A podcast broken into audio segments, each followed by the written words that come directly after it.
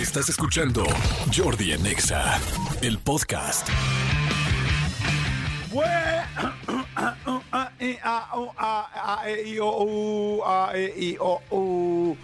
Buenos días, buenos días, buenos días. Ahí está. Estamos ajustando el aparato vocal. Buenos días, ahí estamos, señores. Muy buenos días. Son las 10 de la mañana con 13 minutitos. Este, en este martes 30 de agosto. Qué delicia, martes ochentero. Martes de Jordi en Exa. Martes de No te cases ni te embarques. Sí, ¿a- ¿Alguien se casará en martes? ¿Serán más baratas las bodas en martes? Yo creo que sí, ¿no? A las, a- a- me, están, me están diciendo que sí, que efectivamente si te casas en martes es más barato para todas las wedding planners y las personas que, que, este, que se dedican a organizar bodas. Sí, sí es más barato. Me imagino que el lunes y martes es más barato. Muy buenos días, señores. Espero que estén muy bien. Vamos a arrancar el martes con toda la mejor de las vibras. Saludos a toda la República Mexicana, saludos a la Ciudad de México, Estado de México. Saludos a Sonora, que bueno, tuvieron ayer una- unas lluvias tremendas que ahora ya tienen agua, ahora tienen agua además. Este, pero ya ven que allá en el norte hacía falta mucha agua. Bueno, pues ojalá que les funcione por lo pronto esto y que no se vaya a hacer algo como muy radical.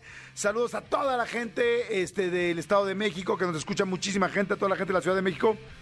Y hoy va a estar muy bueno el programa. Acuérdense que todos los días le echamos ganas para que salga bueno el programa. Ya ustedes nos dicen, en veces sí, en veces no. Hoy sí le salió, hoy más o menos, hoy le salió muy bien, hoy le salió de la fruta. Lo pueden decir y siempre, siempre vamos a estar escuchando. Acuérdense que el WhatsApp del programa es 5584 11 1407. 5584 11 1407. Así es que descósanse, mandan lo que, manden lo que quieran. En los cortes comerciales los leemos, los checamos. Y a veces yo, mientras estoy hablando, o mientras está hablando algún experto, también los estoy leyendo. O sea que la idea aquí es que ustedes mandan. Ahora sí que tú mandas. Si estás escuchando esta estación, si estás escuchando este programa, lo que tú vayas queriendo, vamos, vamos viendo cómo lo vamos metiendo. Así más o menos le vamos haciendo, ¿no? Porque pues al final el programa es para ustedes. Entonces, pues esa es la idea. Oigan, hoy viene Ana Mar Orihuela, esta psicóloga que todo el mundo adora, quiere y respeta, con un tema fantástico que es hambre de hombre. Todas las mujeres que tienen hambre de hombre y quizá también muchos hombres que tengan hambre de hombre y este y que de repente dices, ¿por qué? ¿Qué me está pasando? ¿Por qué tengo tantas ganas de tener una pareja pero no lo estoy logrando? ¿O por qué no, no, no se concretan las cosas? ¿O por qué no se acercan? ¿Qué es lo que me falta dentro de mí que estoy buscando allá afuera? Entonces va a estar bien interesante. Ella tiene un libro fantástico con, con este tema, entonces va a estar increíble. Otra cosa importante, fíjense, un día como hoy eh, nació Mary Shelley, que igual dicen, ¿quién? ¿Who the fuck is Mary Shelley? Bueno, Mary Shelley este, nació en 1797. Imagínense, 1797. Ahí les va una clave para que me digan. A ver, Serpentario, me tiene que contestar esto, a excepción de Tony, que ya lo sabe. Este, en 1797 se, escri- se escribió una novela que fue la primera novela de ciencia ficción moderna. Novela de ciencia ficción moderna. ¿Qué novela creen que sea? Mi querido Elías y mi querida Jos nos van a contestar. Está como en el salón de clases. Mi querida Jos y mi querido Elías. Elías, ¿qué? Eh, y a ver, toda la gente que está allá afuera escuchándome, ¿qué novela que fue considerada la primera novela de ciencia ficción moderna y que inclusive inauguró el género que se escribió en 1797 crees que sea esa novela? Miguel Jos, buenos días, ¿cómo estás? Y que toda la gente que está allá afuera juegue también. Hola, buenos días, ¿cómo están? Muy bien, muy bien, corazón. ¿Y tú? Bien, nerviosa porque... Por la pregunta. Sí. No te preocupes, mi amor, no es examen, es solamente So- para que la muy gente joven. pueda para que la gente pueda jugar allá afuera. Gaby Nieves va después. Y luego Elías. ¿Cuál crees? Novela, Ajá. mm, Marimar.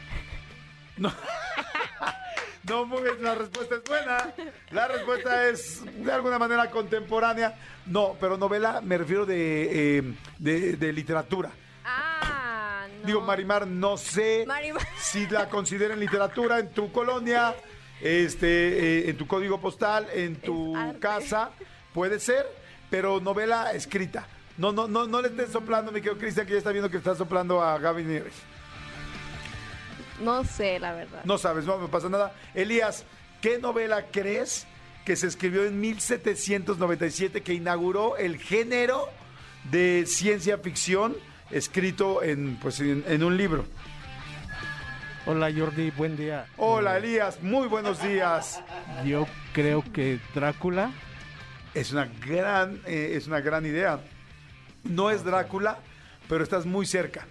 Este, eh, eres, te vamos a considerar hoy como un draculero al 100%.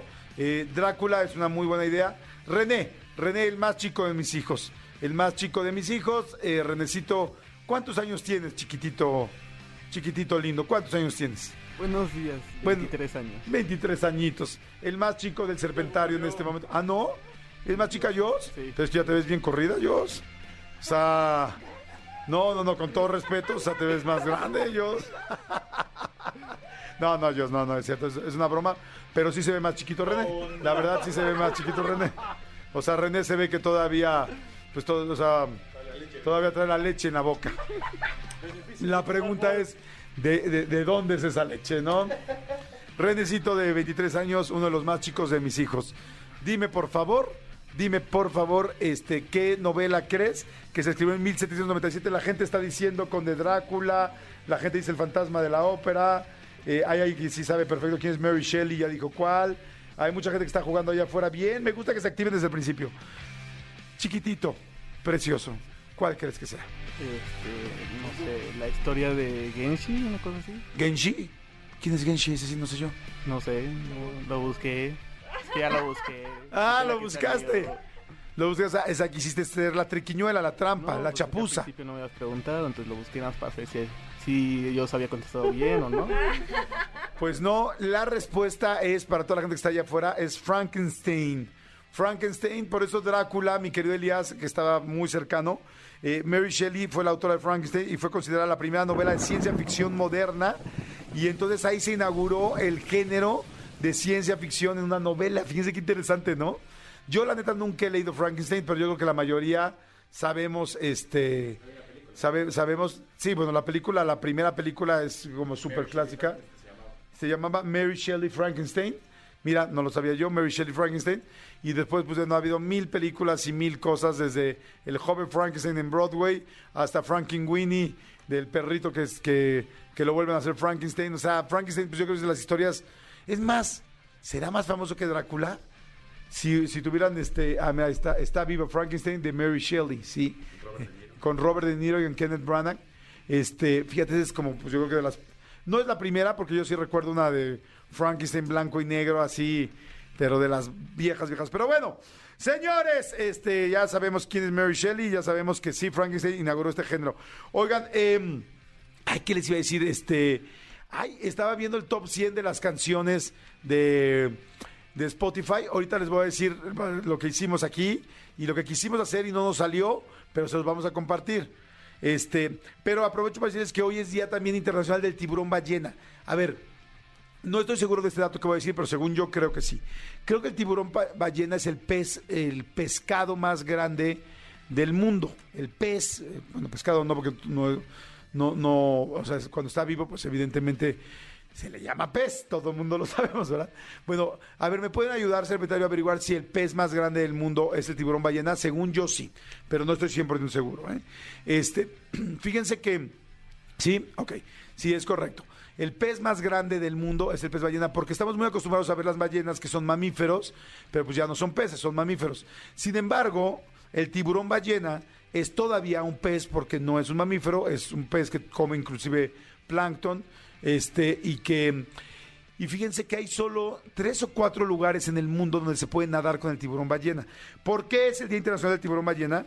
Porque este, se creó, pues bueno, con la idea de concientizar a las personas que tienen un peligro eh, de que hay una pesca eh, ilegal y que además eh, con la contaminación de los mares y el tráfico de las embarcaciones y todo esto, pues están acabando y que lamentablemente están súper, súper en extinción.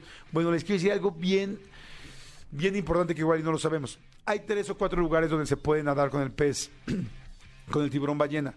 Uno es en Tailandia, otro creo que es en Australia, este, hay varios lugares donde se puede nadar, eh, por Indonesia, pero en Camboya, ah, Camboya pues es Tailandia, bueno, arribita de Tailandia, este, bueno, quiero decirles que uno de los lugares donde se puede nadar mejor con el tiburón ballena es en México.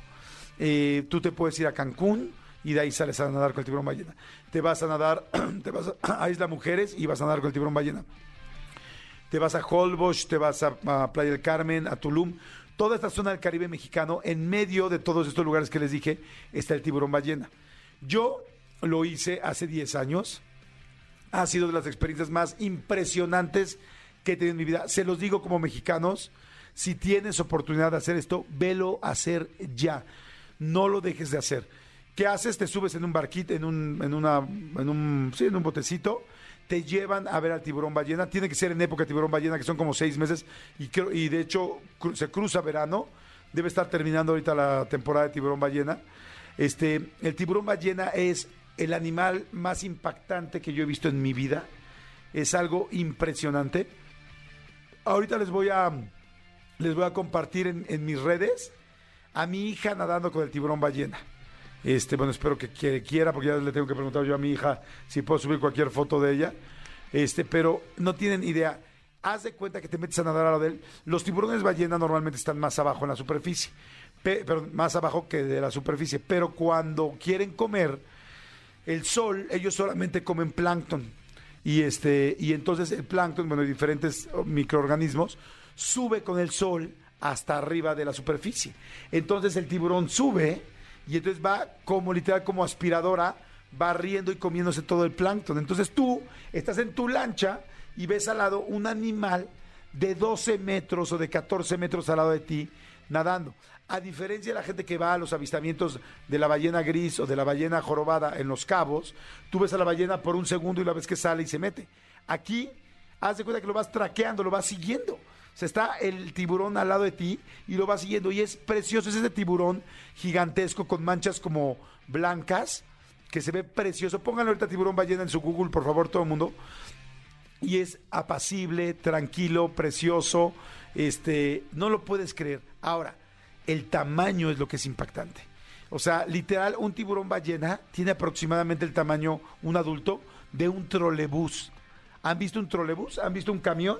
Tú imagínate ver ese animal al lado de ti, al lado, al lado. Por supuesto no lo puedes tocar, por supuesto no te puedes meter con bloqueador, por supuesto, o sea, hay muchísimas reglas que yo, eh, bueno, les dije que hace 10 años lo hice, pero lo que está increíble es que yo ya fue tan impactante lo que esto que yo ya he ido tres veces. O sea, porque digo, en cualquier momento lo van a quitar y ya no vas a poder nadar con ellos y no vas a poder ver esto. Te te tienes que acercar con ellos máximo a dos metros, no te puedes acercar más, pero es bien cañón porque imagínate ponerte un visor, un, un este, snorkel, no tienes, porque están arriba, ubicarlos, llegas ya lo ves y dices, no, te lo ves desde afuera y dices, no, no puedo creer el tamaño, lo impresionante y es, ok, vamos a entrar a nadar con él. Vas con el guía, por supuesto, porque el guía te está checando que no vayas a hacer nada que pueda lastimar o molestar al animal, te metes a nadar al lado de él y ver a algo de 14 metros al lado de ti, es así como tu corazón empieza tuc, tuc, tuc, tuc. Es de las cosas más bellas que he visto yo en mi vida. Es, claro que te da miedo y claro que la gente dice, y no te puede comer porque abre la boca y cabes paradito. O sea, cabes paradito. Hasta Manolo Fernández, que está bastante alto, cabe paradito. Y entonces lo ves, pero ¿qué pasa? Que esto me lo explicaron la última vez que fui. Ellos tienen la boca gigantesca, pero nunca te van a meter a la boca porque ellos, su garganta, la parte que ya pasa hacia su estómago, es del tamaño de dos pelotas de tenis. Entonces no pueden meter nada. Entonces para ellos sería una estupidez meter algo grande en su boca. Entonces no es como que vean un delfín muerto y digan, ah, pues me lo voy a echar, porque ellos no comen eso. Entonces si te ven como persona, no te van a querer meter en la boca porque saben que se van a meter en un problema, porque pues no va a pasar por su garganta. Entonces ellos solamente van, pues como les digo, aspirando todos, todos, todas estas microorganismos como es el plancton y el fitoplancton y bueno, todas estas cosas. Entonces lo van comiendo. Entonces si te ve, se va a quitar. Ahora, si te dicen, existe la posibilidad de que se medio atonte y entres en su boca, pues sí, pero inmediatamente se va, se va a voltear. Lo que es impresionante es que tú te bajas, ¿no? Los ves nadando, primero ves así a uno, porque los van a buscar, ¿no? O sea, no es como que, ah, ya, no, vamos al parque acuático donde están los tiburones ballena, no. Vas en la lancha una hora, hora y media, tal, se van radiando ellos. ¿Me puedes poner, música de lancha, por efecto de lancha? Entonces, vas- entonces se van radiando, oye, ¿por dónde están, Brody? Tal. Entonces dicen, no, estamos en tal latitud o tal, no sé cómo les llamen, este, coordenadas. Y entonces ya dicen, ah, vete por acá, y todas las lanchas se van hablando. De repente llegas y ves a uno hacia al lado. A Chihuahua es una moto carabela de los ochentas. No oigo el agua. O está fuera de borda, pusieron a los pájaros patinadores. ¿A quién pusieron? Exacto, necesitamos agua. Gracias. Manolo Fernández está haciendo agua está haciendo el efecto de agua con su termo. Para que vean lo que es la creatividad. Bueno, el asunto es que este. vamos, vamos, a, vamos a recrear el mar. Necesitamos efecto de mar. Necesitamos lancha. Ahí está. Perfecto. Y la lancha sí la vamos a necesitar. El asunto es que, bueno, vas con la lancha. Llegas al lugar, te emocionas.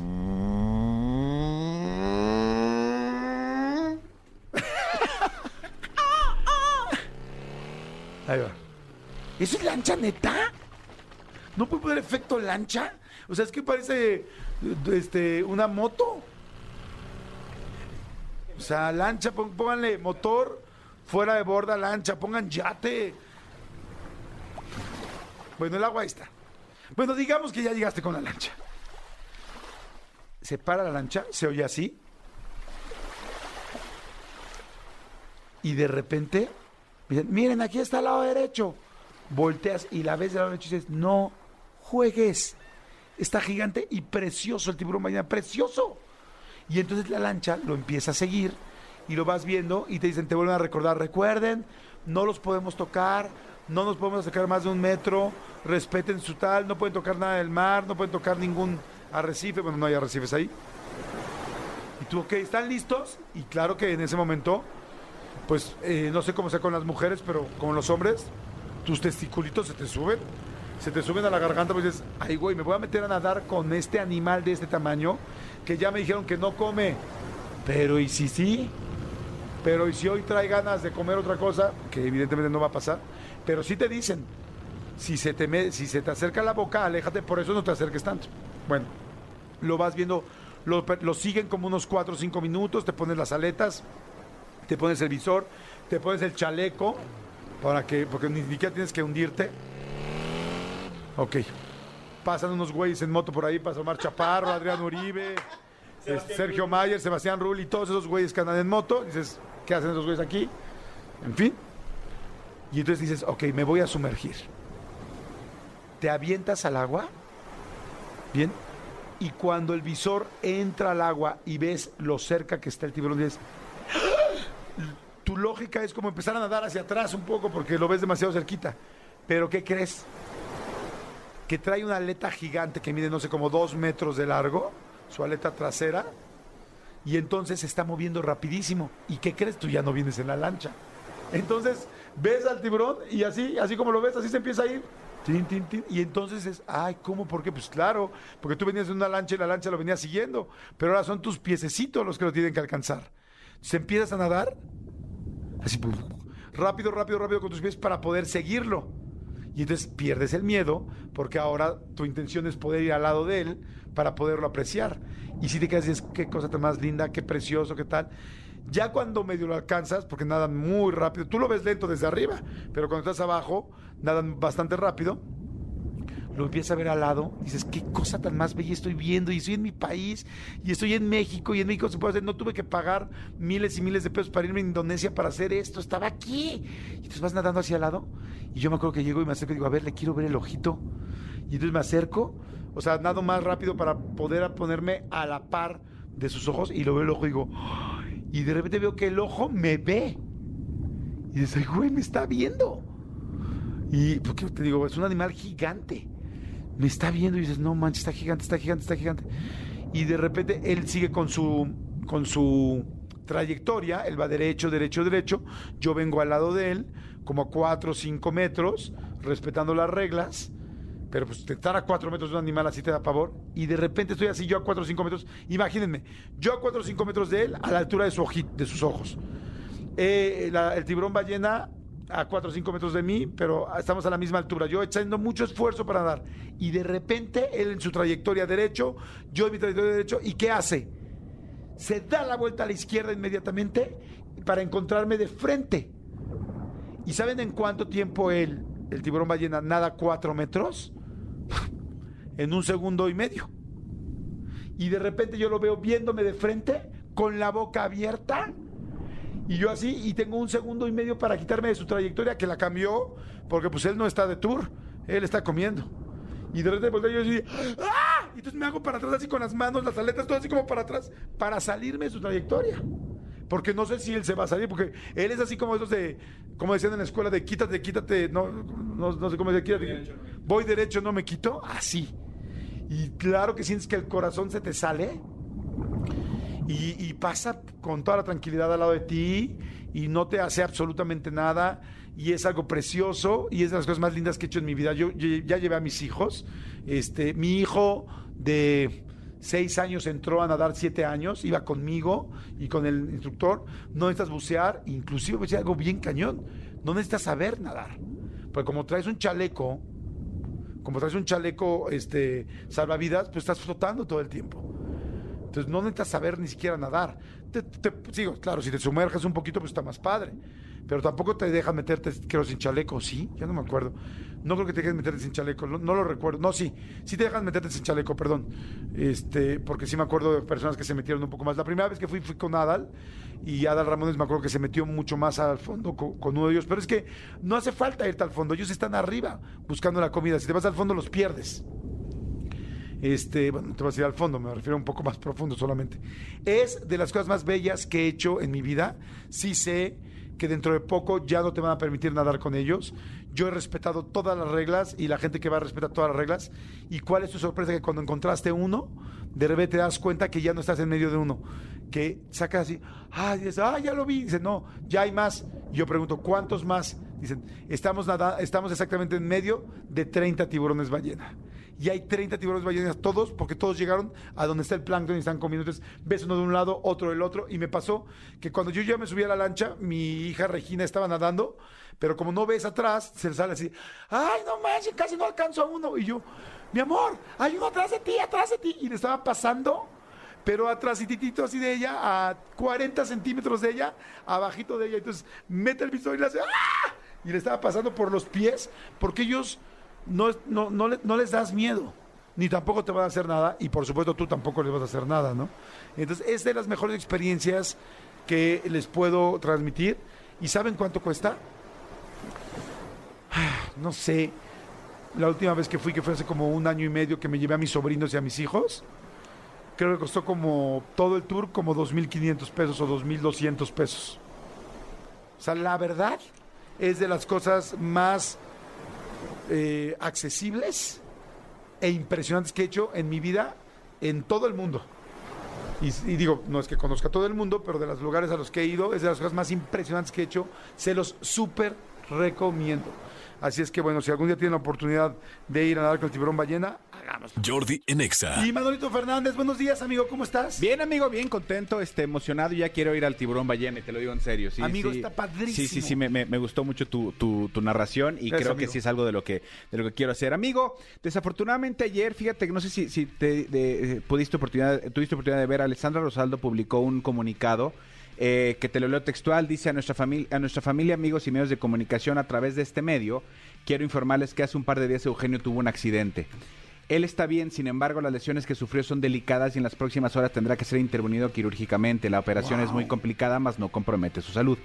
El proceso de recuperación será largo, difícil, ya que deberá estar varias semanas en reposo y después someterse a terapias de rehabilitación. Para nosotros es muy importante comunicarles por nuestra propia voz la situación familiar que estamos pasando, ya que sabemos el cariño que nos tienen. En este momento la prioridad es enfocarnos en este proceso para que Eugenio pueda salir adelante tomándose el tiempo que sea necesario para hacerlo.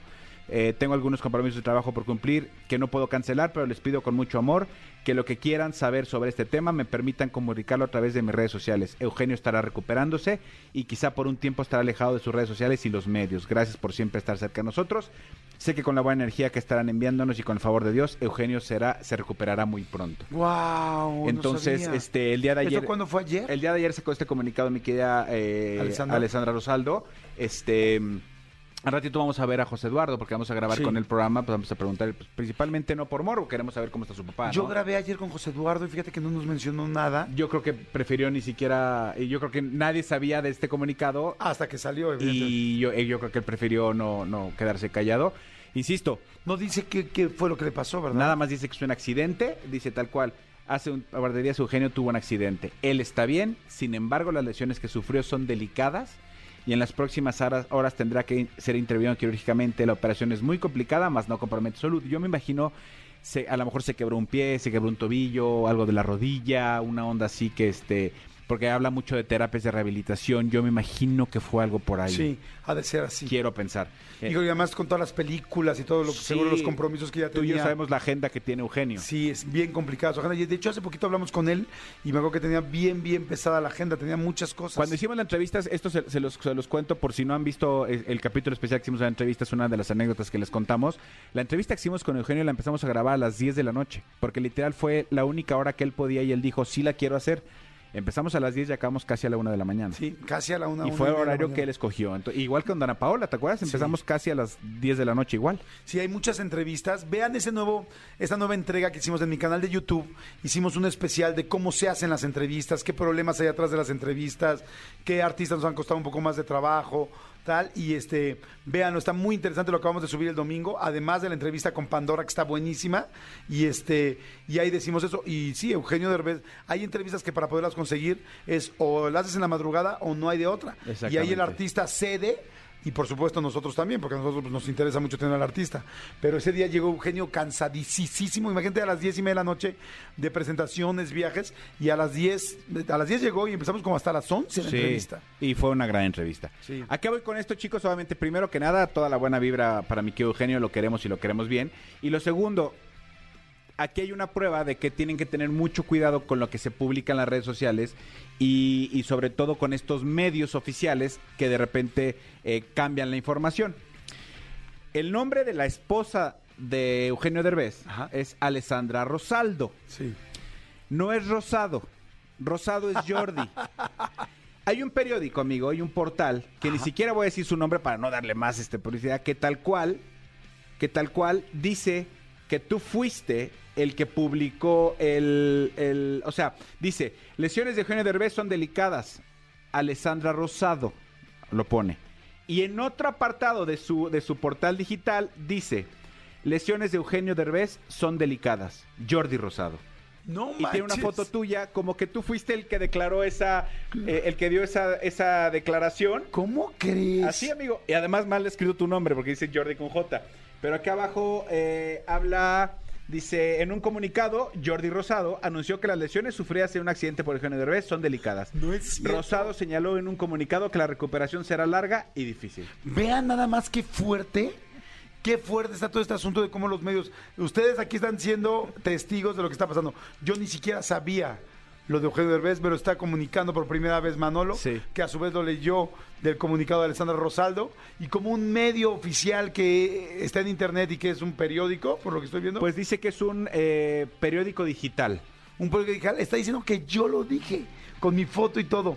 Qué impactante, para que tengan muchísimo cuidado de las este, fake news, de las malas, de las noticias falsas. Qué cañón. Y Sí. es que ahora me estoy preguntando, ¿qué hizo? ¿Qué pasó con Eugenio? ¿Yo debo de saber? ¿Yo lo debo de saber? Oye, ahora estoy preocupado. ¿Sí lo dije? Sí, ¿Sí lo habré dicho yo? Pues sí, tal cual. Este, eh, aquí lo está viendo mis compañeros de Serpentario. Viene la foto de Jordi y dice que Jordi fue el que hizo la Qué declaración. cañón. Mira, Jordi la, Rosado. la gente de WhatsApp nos está diciendo, Eugenio Derbez se destrozó el hombro. Ya lo dijeron en Chisme No Like. Bueno, que tampoco Claro, puedo sí, este, tampoco es- fiarme mucho de, de Tampoco podríamos portal. decir que es un hecho, ¿no? Quemar esas noticias falsas, ni siquiera sabía ya, ya.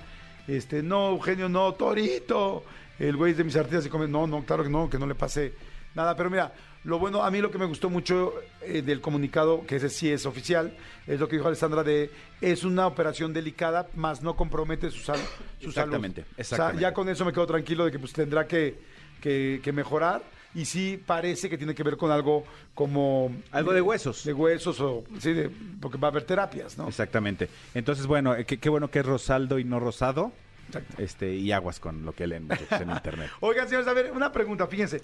Yo en la mañana, desde ayer traía yo una duda, que yo decía, a ver, eh, ya ven que ahora en Spotify, ¿quieres que nos vayamos a corte? Ok, es que ya vi la cara de compungido de Ajá, Cristian Álvarez. ajá. Entonces dije, quiere. Nada más les platico qué fue lo que pasó.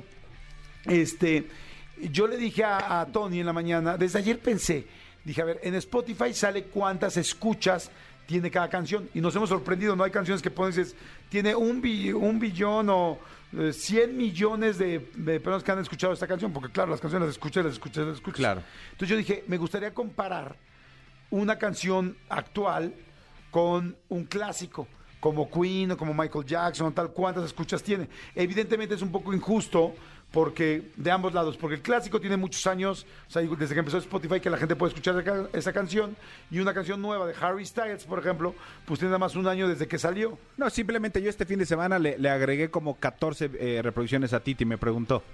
Solo yo. Exacto. Entonces queríamos ver cuáles son las canciones que más reproducciones tienen en Spotify. Pero nos dimos cuenta que las más recientes, que son las de este verano, no hay ningún clásico. Entonces, ahorita les vamos a decir cuáles son y vamos a poner unos pedacitos y vamos a ver, vamos a compararlas con otros clásicos que ustedes mismos nos digan. Ok. O sea, que digas, güey, este clásico tendría que tener más canciones, más, más reproducciones, Reproducciones. Que, que no sé, que, que cualquier canción que les diga, no que Taylor Swift. Y vamos a ver si sí o si no. Va, me ¿Les encanta, late? Órale. Mándenos WhatsApp. ¿A dónde nos pueden mandar WhatsApp, mi querido Elías? Diles, por favor, rápido antes de irnos a corte. Ahora. Escríbenos al WhatsApp de Jordi en Exa. 5584 11 14 07 5584 11 14 07 ¿Aló? Jordi en Exa. Perfecto, dice un WhatsApp, dice, tenemos una duda, ¿dónde puede repetir dónde fue la experiencia de los tiburones ballena? Claro, eh, la experiencia sale desde Cancún, desde Playa del Carmen, desde Cozumel, desde Isla Mujeres, desde Holbox, desde Tulum, toda esa zona del Caribe mexicano, desde ahí sale la experiencia. O sea, tú ponle ahorita nado con tiburón ballena en Google y te va a salir todos los lugares y todas las agencias que lo, que lo organizan, y ya pueden ver el precio y todo. Jordi en Exa. Dijimos que íbamos a comparar canciones, ¿no? Sí, señor. A ver, este, hoy en la mañana, mi querido y bien ponderado Tony Montoya hizo la lista, sacó la lista de las que en el verano fueron las canciones más escuchadas En, en Spotify, ¿cierto? en Spotify. Todo eso, acuérdense que en Spotify ya se van viendo cuántas escuchas. Tiene. Exacto, esa es una buena palabra. Eh, más bien, no es una buena, es la correcta. ¿Cuántas reproducciones tiene cada canción? Sí. En lugar número eh, 10 quedó la de Te Felicito de Shakira y Robo Alejandro. Sí, señor. Que me encanta que tiene 273, hizo 273 millones solo en el, en el este, En esta, En esta plataforma, en el verano. que a mí me fascina la canción. Es una gran canción, este, obviamente toda la polémica, que si se la dedicó a Piqué, que si no, este, todo ese tipo de cosas, pues obviamente le ayudó a la canción, pero la canción es muy buena. Exactamente. Ahora, este, el número 9 quedó Late Night Talking de Harry Styles, con 289 millones. Eh, el número 8, Provenza de Carol G, que a mí me encanta. Es una muy buena canción. Muy buena canción, Provenza. A ver, podemos poner un pedacito de Provenza, 396 millones. Este, que es la cantante de Medellín. Y ya les conté alguna vez que Provenza es una zona de restaurantes padrísima que está ahí en el centro de Medellín. Al lado de un lugar que se llama Parque Lleras y donde están los restaurantes, los lugares, los antros. Eh, Es, es- Padrísimo. es como si dijeras, este, Polanquito. Exactamente. Es como si dijeras Polanquito aquí en Polanco, en la Ciudad de México. Este, hay un lugar que se llama Perro Negro. Perro Negro de reggaetón que me metí la última vez que fui allá a Provenza. No, no, no, reggaetón. En serio, pero es que ya, eh, como ahora tengo nuevos amigos en Colombia, Sí. que eh, este fin de semana fui a Cartagena y este, una boda padrísima y todo el rollo, este, mm, ya me han explicado muchas cosas. Ok. Los reggaetoneros, reggaetoneros, reggaetoneros son de Medellín. O sea, el perreo se baila en, Medellín. En Medellín. Este, que son los, este, mm, ay, se me olvidó cómo se les llama a los de Medellín. Este, pero eh, eh, eh, en la costa se baila más vallenato. Y bailan vallenato. Y los de la costa no perrean como se perrea en Medellín. Así de más duro. Medellinenses. Sí, que en realidad se les llama Paisas. Paisas, exacto. Los paisas son los de Medellín. Entonces, bueno, ya he aprendido un chorro de cosas, un chorro, un chorro de cosas que me han explicado de todas las regiones de Colombia. Pero bueno, entonces en lugar número 8 quedó Provenza, en lugar 7 quedó Efecto de Bad Bunny con 407 millones, en lugar 6 quedó Moscow Mule de Bad Bunny con 437 millones, en lugar 5 quedó Ojitos Lindos de Bad Bunny con. Bomba Estéreo, que también son colombianos, con 503 millones. Me encanta esta canción. Sí, es buenísima. En lugar número 4 quedó Titi me preguntó de Bad Bunny. Fíjense. esta canción. 532 millones con la canción que presume a sus novias. Este, que la verdad a mí al principio cuando escuché la primera vez de Titi me preguntó, dije, se me hacía payasísimo ese rollo de cómo empieza, pero luego cuando empieza hardcore y se sube, me Pero, encantó. pero ¿ya viste el video? No. Es que por lo que te digo, Titi es la abuela. Porque el, el video empieza el de niño. Entonces, este, eh, se acerca con la abuela, le dice, eh, vea chamaco, no sé qué. Es que Titi me preguntó, no sé qué, le voy a dar un chancletazo, tal, tal, tal. Entonces, ¿tú ya tienes novia? Le pregunta. Por eso Titi me preguntó si ya tenía novia. Bueno, Titi me preguntó que contra todas las expectativas me terminó encantando. A mí este disco de, de Bad Bunny me fascina. Ayer me decían, ayer alguien escribió, Jordi, no es posible que estés hablando bien de Bad Bunny y tal. A ver, las cosas como son. Sí. Yo lo dije, no me gustaba al principio y ahora sí me gusta, En, un chat que tenemos de, amigos de, nuestra edad, alguien me dijo, me puso tal cual, Manolo, tú que, tú que estás en este medio, ¿me puedes explicar? Así me puso, ¿qué pedo con este güey? No lo soporto, tal, tal, tal. Y él vive en Estados Unidos y acá todo el mundo lo escucha. Y le dije, te voy a decir qué es lo que pasa. Los primeros discos sí fueron muy polémicos porque sus letras no eran buenas. Bueno, a mí no me gustaban, tal, sí, algunas groseras, tal, tal, tal. Lo ha hecho tan bien Bad Bunny y ha evolucionado de tal forma que te puedo decir, y se lo dije a él, que este nuevo disco, este nuevo disco a mí me fascina. Sí, de El del corazón me- es buenísimo. Yo al principio no me gustaba, ya se los dije ayer. Primero, porque estaba muy grosero y muy fuerte. Segundo, no me encantaba la música. Y tercero, no le entendía. No le entendía lo que decía. Ahora le entiendo. Ahora las letras no están tan fuertes y ahora me encantan las canciones. Tan, tan. Es, eh, eh, este, ahora sí que no se trata de que porque ya tomas una decisión una vez no la vuelvas a cambiar jamás. No. La vida va evolucionando. Tú vas A mí me gusta mucho Maná, hay canciones de Maná que no soporto y canciones de Maná que me fascinan. Bueno, Titi me preguntó, quedó en cuarto lugar. Me porto bonito de Bad Bunny, este, solito, este, en, Con en Chencho, tercer sí. lugar. o sea, estoy hablando de cinco canciones de Bad Bunny hasta este momento, de las más escuchadas. Running Up That Hill de Kate Bush, este, que fue por, por Stranger Things. por Stranger Things, quedó en segundo lugar, que también está muy buena, Sí, que es esta canción que, que escuchan mucho en... que es muy ochentera y que a todo el mundo nos, bueno, no sé si a todo el mundo, pero a mí me fascinó. Esta es una canción que a mí, aunque no fuera famosa, a mí me hubiera fascinado. O sea, aunque no la hubiera escuchado muchas veces, con una vez de escucharla me gustaría. Es que sabes que los chavos ahora, los adolescentes, eh, ven las series con Shazam. ¿No? Si, 50 si- si del soundtrack hay una canción que les gusta, la shazamean. Y el otro, el otro día estaba yo viendo. eh, ah, pues estaba viendo The Morning Show. Ajá. Y de repente mi hijo entró corriendo y me dijo: ¿Puedes regresarle? Sí, ¿qué quieres, amor? Shazamear esa canción. Me encanta, que es la de Devil Woman, que es espectacular esa canción. Yo no la conocía. Y a raíz de eso ya también la descargué y es buenísima. Pero ahora los chavos ven las series con Shazam. Sí, la serie, y por ejemplo las españolas, este, pues están metiendo muchísima música nueva. Yo creo que ya será ya, se ha de pagar por meter una canción en una serie En un- importante. en un soundtrack, sí. No, porque por ejemplo el soundtrack de, este, ay, qué película, bueno, ahorita me acuerdo, pero bueno, de las series, todas estas como muy actuales de Chavito. Ah, bueno, la de Élite.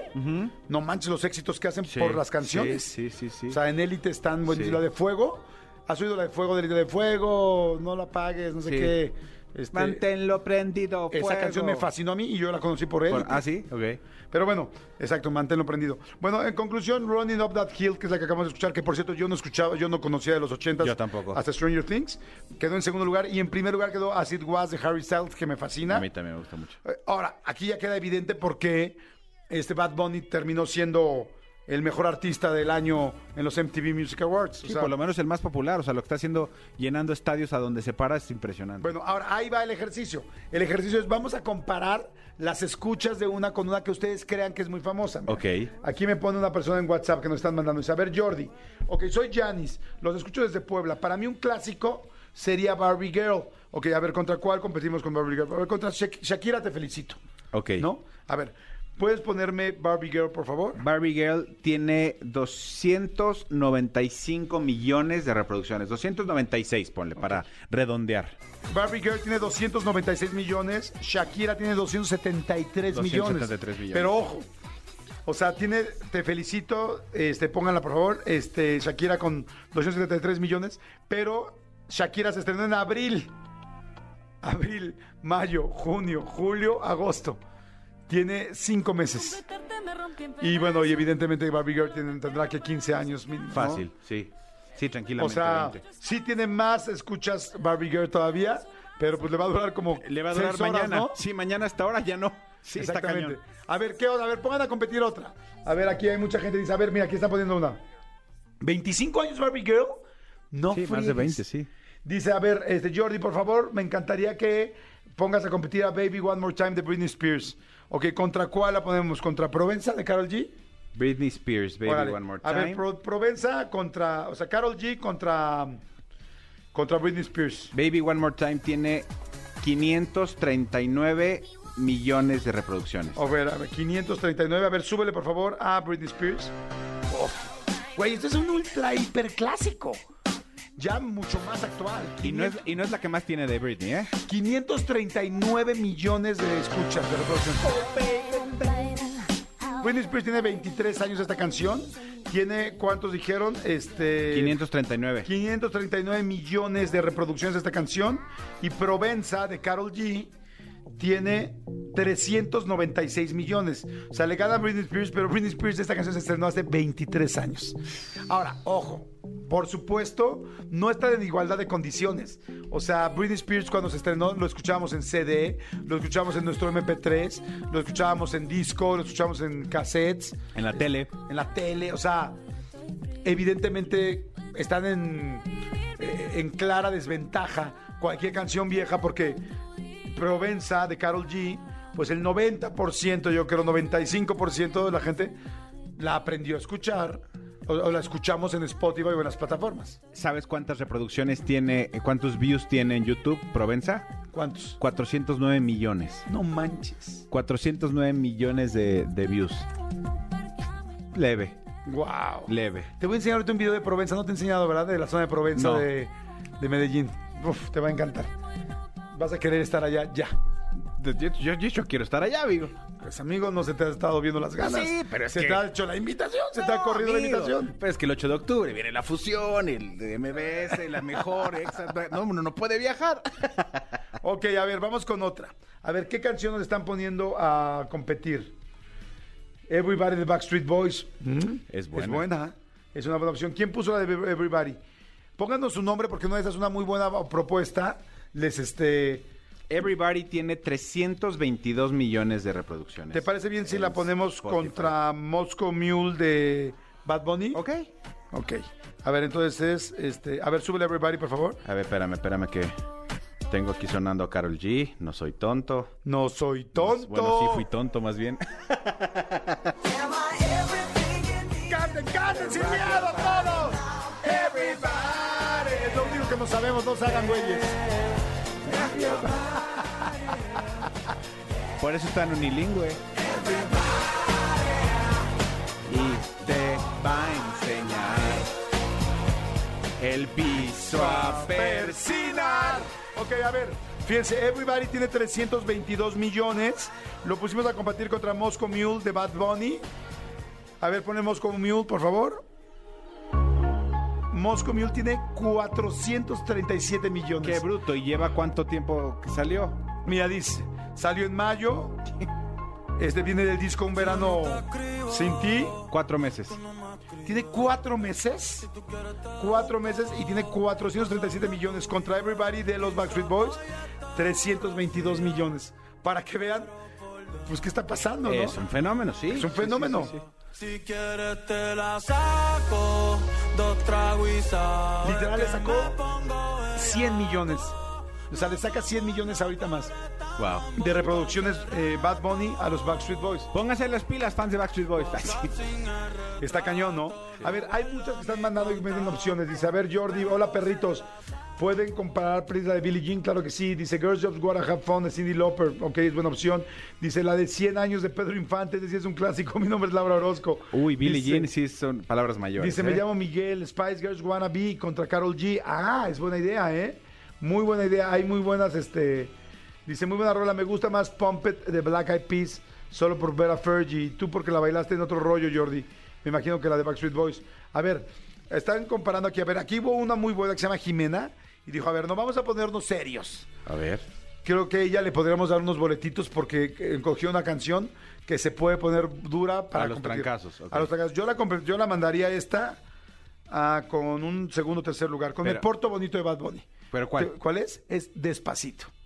Ah, no. Despacito es mucho más actual. Despacito ya le tocó Spotify, ¿sí no? Sí, ya. Ya le tocó, cuando salió ya existía Spotify. 2017. A ver, entonces vamos primero con Despacito. Listo, señor. ¿Cuántos? Dime primero cuántos, cuántas reproducciones Eh, es que aquí hay un tema. Es que está, está eh, Despacito y Despacito Remix. Está, la remix es la que estaba con Justin Bieber, ¿no? Y la, y la normal, la de Daddy Yankee y, y Luis Fonsi. Vamos con la normal, ¿no? Ok. Para Es- que sea es, justo. es una locura las dos. Pero bueno. De- Ahora, lo lógico sería sumarlas. Hablando en serio. Pues sí, lo que tú. Ahora sí que lo que me digas. A ver, vamos a sumarlas. Despacito, la, la normal, la, la que todos conocemos con Daddy Yankee y Luis Fonsi, tiene un billón y medio de reproducciones. 1.4 1.5, vamos a 1.4 redondear. 1.5 billones. billones, ajá. Y Despacito Remix, que es la que canta con Justin Bieber, tiene 1.6 billones de reproducciones. Ok. Eso da 6, 7, 8, 9, 10. 3.1. 3.1 según mis 3.1 cuentas. billones. Según mis cuentas que me enseñaron en el Liceo Albert Einstein, ahí en la calle de Cafetales y Calzada de las Bombas, amigo. Calzada, Del, ¡Bombas! hue- calzada del Hueso, Calzada donde del yo Hue- vivía de chiquito. ok, tiene 5 años. Tiene 3.1 billones. Sí. Ok, aquí ya se puso serio. Esta niña merece premio, ¿eh? Se llama. Eh, espérame, ¿dónde estás, corazón? Jimena dijiste, ¿no? Jimena, se llama Jimena y fue la, que, la primera que nos puso despacito, porque esta niña sí, como que le pensó muy bien. A ver, ahora 3.1 billones. Ahora dijimos que vamos a poner Me Porto este, Bonito, que es la, la número uno de, de Bad Bunny hasta ahorita de reproducciones de este nuevo disco. Ok. O pues, sabes que no, a ver, creo que nos fuimos ganando. Ponme, ¿cuál será la más famosa de Bad Bunny? Yo creo que Calladita, ¿no? Bad Bunny, la que más reproducciones tiene. Ah, Porque también está muy gandalla compararlo con el de el disco que salió hace cuatro meses. Me Porto Bonito. Te estoy viendo cuál es la que más reproducciones tiene. Calladita. Vete tiene casi un billón. Zafaera. Zafaera, la zona. Déjame busco calladita. Déjame busco, déjame busco. Tenemos boletos para pases dobles para los Jonas Brothers en la Arena Ciudad de México el 30 de agosto, pase doble para Franz Ferdinand en el Palacio de los Deportes el 3 de septiembre, pase doble para Lucero y Mejares en el Auditorio Nacional el 4 de septiembre y los vamos a regalar según quien nos esté ayudando a dar buenas opciones de canciones que sí sigan ganando. No importa, amigo, cualquiera. calladita tiene 1.1 A ver. 1.1 billones de reproducciones. Ponle por favor calladita. Calladita, venga. O sea, estamos viendo despacito contra calladita. O sea, es ideal. Despacito y calladita. Calladita tiene 1.1 billones, un- un- 1.1 billón y este Despacito tiene 3.1 millones. Ahora, pero con 5 años de diferencia. Pero ahí te va una cosa. Calladita en, en YouTube tiene eh, 959 millones de reproducciones. O sea, casi un billón de reproducciones. ¿Cuántas crees que tiene Despacito? ¡Qué nervioso! Dos billones. No. Menos, entonces. Tiene 7 billones ¡No! de reproducciones ¿Siete billones? Despacito en YouTube. Güey, a ver, vuélvela a poner. Está cañona. Despacito O sea, la escuchamos, o sea, la escuchó todo el mundo, literal. tiene de- casi 8 billones. Tiene 7 mil 7 mil 956 billones. A ver, volvamos a poner otra vez un pedacito de despacito. Creo que se lo merecen. No, sé, no la taladraron, pero es muy buena. Pero vale la pena, A ver, pues, ven, vuelve. Nos vamos pegando poquito a poquito. Perdón, es una gran canción. Es una gran o sea, canción. sí, sí la alucinamos todos, sí la terminamos vomitando, cansados, pero es muy buena canción. Oye, estábamos ahorita viendo el video. Yo creo que Luis Fonsi jamás se imaginó que estaba grabando el video de la canción posiblemente más escuchada del planeta. De la historia. Sí, porque incluso creo que en un momento pasó a la de Gangnam Style, que era la más escuchada de, de- la historia. Ahora, Ah, imagínate. ¿dijiste Gangnam Style? Gangnam Te Style. voy a dar boletos. Muy bien, amigo. Muy bien. Esa es una buena para ponerla a competir. para poderla competir. Ahora, Ahora, falta Queen, falta este... Billie Jean. Sí, Michael Jackson. Michael O sea, a ver, ahorita vamos a seguir compitiendo. Oye, ¿cu- ¿cuánto, cuánto, el otro día que, que vino aquí Gianmarco, que platicábamos de la regalía para los autores y que vino Horacio Palencia también, Erika Ender le cambió la vida, eh, compositora de esta canción. No, bueno, no me imagino. ¿Te imaginas? O sea, Ella- ella fue la es compositora. la compositora de, de hecho tiene, Despacito, no, bueno. de hecho tú la pones y ella también la canta y, la- y tiene algunas versiones en vivo y tal, tal, tal. ¿Te imaginas? O sea, hablando de gente que le cambia la vida a la compositora de esta canción. Eso es ganarse la lotería de cada, cada mes, porque ya toda la vida va a seguir recibiendo y recibiendo y recibiendo pues, cifras millonarias reales. Exactamente. Wow. Jordi en Exa. Manuel, hay un chorro de gente que está Sí, mandando amigo, opciones fíjate de que hay, que hacer aquí una aclaración y, y- y- y mi querida Ivonne creo que tiene razón. Dice, Jordi, dile a tu compañero, me imagino que tu compañero soy yo. Sí, amigo, que un- somos compañeros. Que un billón son 12 ceros. Entonces son mil, entonces eh, eh, estamos hablando de que, de que son miles de, son millones, miles de millones. O miles de billones, no. No, no, no, no. Un billón es un millón de millones. Ajá. Entonces Y son 12 ceros. Y son 12 ceros. Entonces, por ejemplo, la canción, eh, la canción que dijimos ahorita des- despacito que tiene 1.5, tiene 1.5 millones de millones. Depende del continente donde estés. Ah. ¿Cómo se cuenta distinto allá? Ah, pues entonces igual yo soy un genio con los números y nada más me equivoqué de continente. Exactamente, exactamente. Ivonne, eh, su compañero soy yo, su compañero soy yo, Ivonne, pero entonces dí- díganme, porque si... ¡Ayúdenos! O sea, si, eh, si es un millón de millones, Sí. eh, ¿ya es billón o no? no nos regañen, oriéntenos. Porque lo que sí sé es que los billions en, en, en cuanto a dinero eh, se cuentan diferente que los, que los billones en cuanto a números. Es un Sí es un rollo. De hecho, sí hay de repente en YouTube y, eh, y en Spotify escuchas que a veces y ves el número y dices, güey, no sé cómo leerlo. O sea, literal no sé cómo leer este número. Pero bueno, la conclusión es que por lo menos en el, si estamos mal, estamos en el mismo parámetro porque estamos midiendo a todos Exactamente. mal. Entonces está bien. El y, y aquí, hay uno muy bueno para ratito, eh, aquí hay uno muy bueno que nos mandaron en Twitter, eh, está, está buena la comparación. Aquí están diciendo, propongo Creep, soy Bere de Radiohead. Ah, Dice, no aquí, aquí, eh, dice Jordi Manolo, pongan a competir Bohemian Rhapsody contra Dynamite de BTS. Ah, está buena esa. Ahí está, porque además sí está muy buena. Esa, esa la podemos hacer la siguiente. Va. Oigan, señores, eh, desde temprano les dije que venía nuestra super experta, conferencista, psicoterapeuta, escritora, pero sobre todo amiga, Ana Mar Orihuela. ¿Cómo estás, Ana Mar? Bien contenta, eh, siempre es un honor estar aquí y poder compartir estos temas bonitos que les traigo, eh, a veces de difícil digestión, pero que nos ayudan a la vida. ¿no? Pero necesarios, como los lactobacilos. O sea, quisiéramos hablar de nuestra hambre de hombre, no quisiéramos hablar de nuestras heridas, ver nuestros celos, nuestro control, nuestro no merecimiento. Es, son situaciones dolorosas, pero que cuando las habitas y les das y las ves de frente, tu vida cambia. Me encanta este tema, fíjense, hoy Ana Mar va a hablar de hambre de hombre, de hecho tiene un libro sobre esto y es un tema interesantísimo que en serio yo cada vez entre más gente conozco, entre más adultos, entre más mujeres en mi caso, este me doy más cuenta de un hambre de hombre muy serio que Sí. hay y me imagino que también va a haber hambre de mujer Sí. para los hombres, ¿no? Bueno, hombres o en fin, ya los géneros cada quien podemos hablar con quien queramos, pero a ver, hambre de hombre me parece importantísimo. ¿De qué va todo esto? Bueno, las mujeres fuimos educadas para la dependencia. Ok.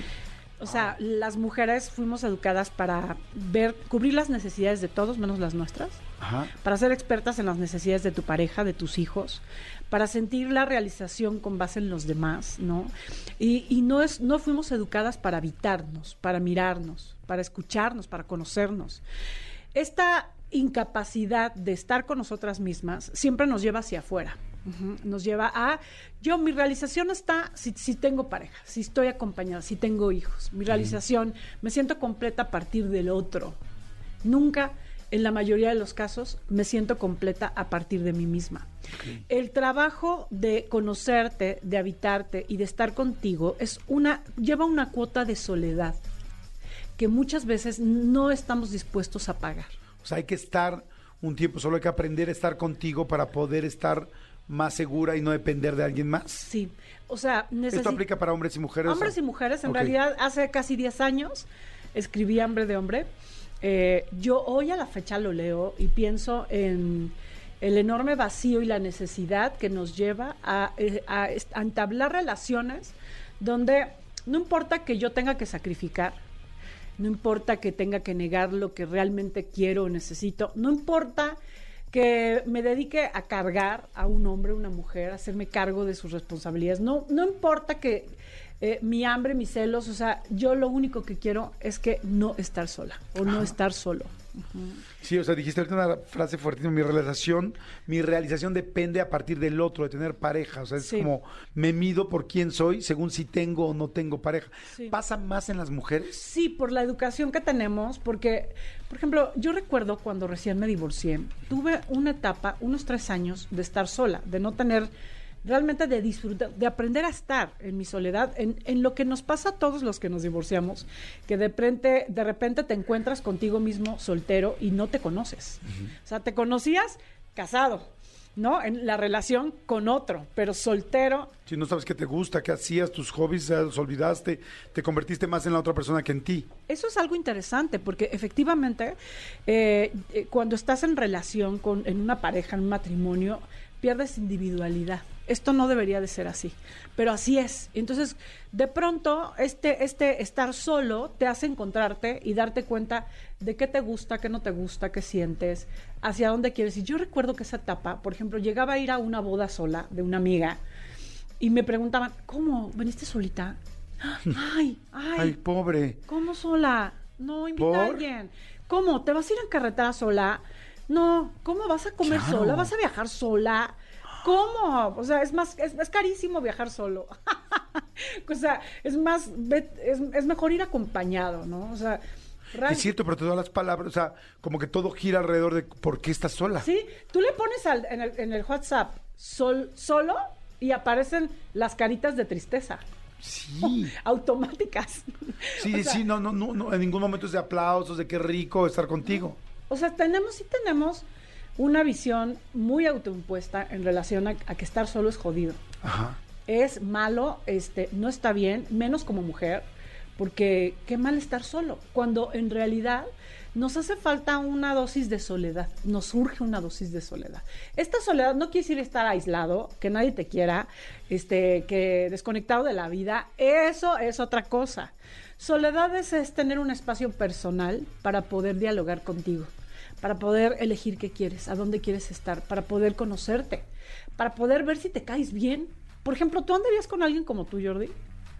Yo andaría con alguien como yo, sí, Ay, claro. claro. O sea, me quedé pensando, dije, a ver, este, sentí un poco retórica la pregunta, pero dije, no, sí, claro, no. Claro, Soy una buena pareja, la neta. Sí, claro. Y yo digo, o sea, hay veces que no sabemos reconocer por qué, por qué tendríamos un amigo como nosotros. Claro. ¿Por qué andaríamos con alguien como nosotros?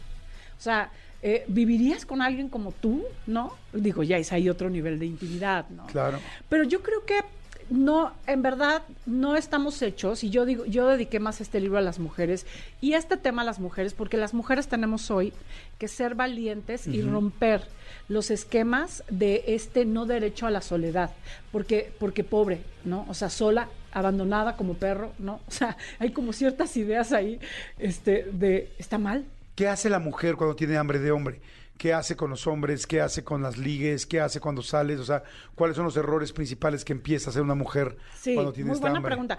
Lo primero es que eh, se sacrifica a sí misma, o sea, complace. Ajá. Si el otro espera que ella sea eh, cariñosa o si espera que sea que le guste el fútbol o, o que tenga cierto interés por cosas, Ajá. ella se va a adaptar, es lo que es esta mujer ánima, que es una mujer adaptable, flexible a lo que el otro espera, a lo que el otro necesita.